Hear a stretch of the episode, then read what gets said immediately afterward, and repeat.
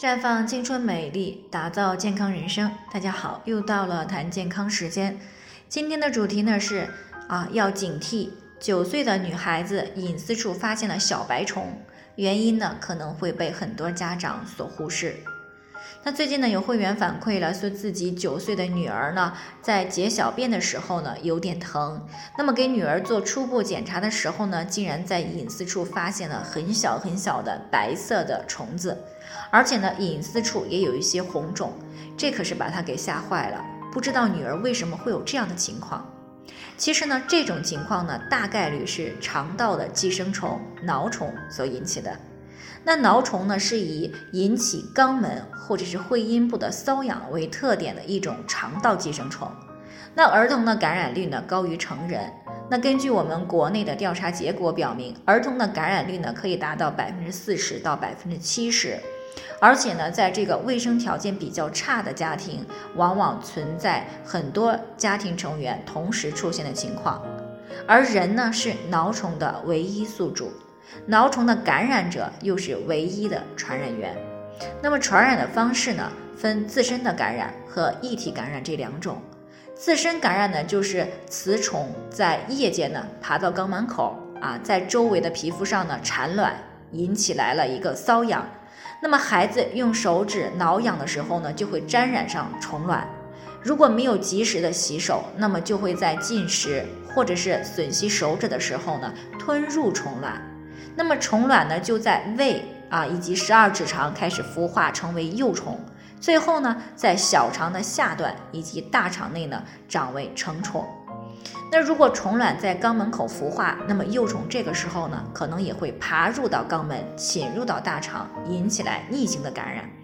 那如果没有这个方面的知识和防范的意识呢，那这两种自身感染的方式是很容易造成千言不愈的，而且容易使感染加重。那么异体的感染呢，是通过接触到虫卵所污染过的食物啊、玩具，经口呢进行感染。另外也会经过口鼻吸入飞扬的虫卵啊，然后咽下而感染。这也是造成集体以及家庭之间传播的主要方式。那传染上蛲虫以后呢，大概有三分之一的人是完全没有症状的，但是大部分感染者呢，会有下面这几个方面的表现。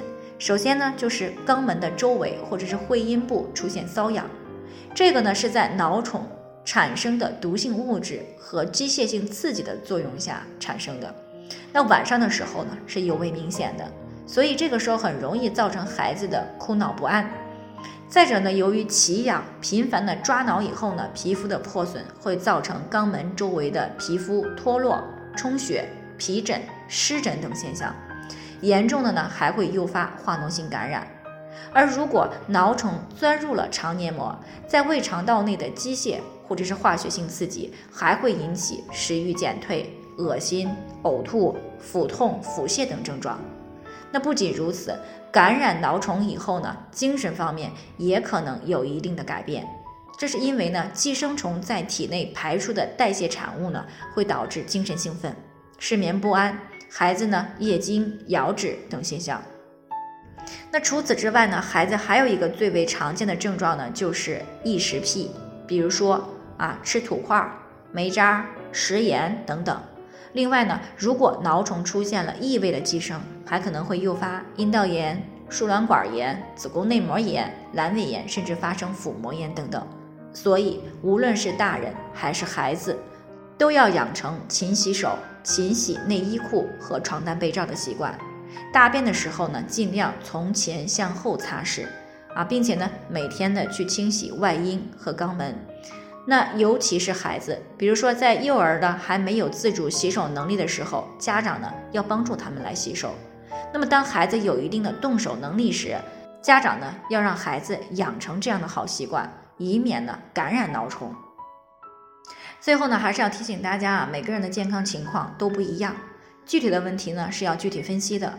如果您也有健康方面的问题想要咨询呢，可以关注微信公众号“普康好女人”，添加关注以后呢，回复“健康自测”，健康老师呢会针对个人的情况做系统的分析，然后再给出个性化的指导意见。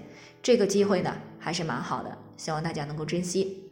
今天的分享呢就先到这里，我们明天再见。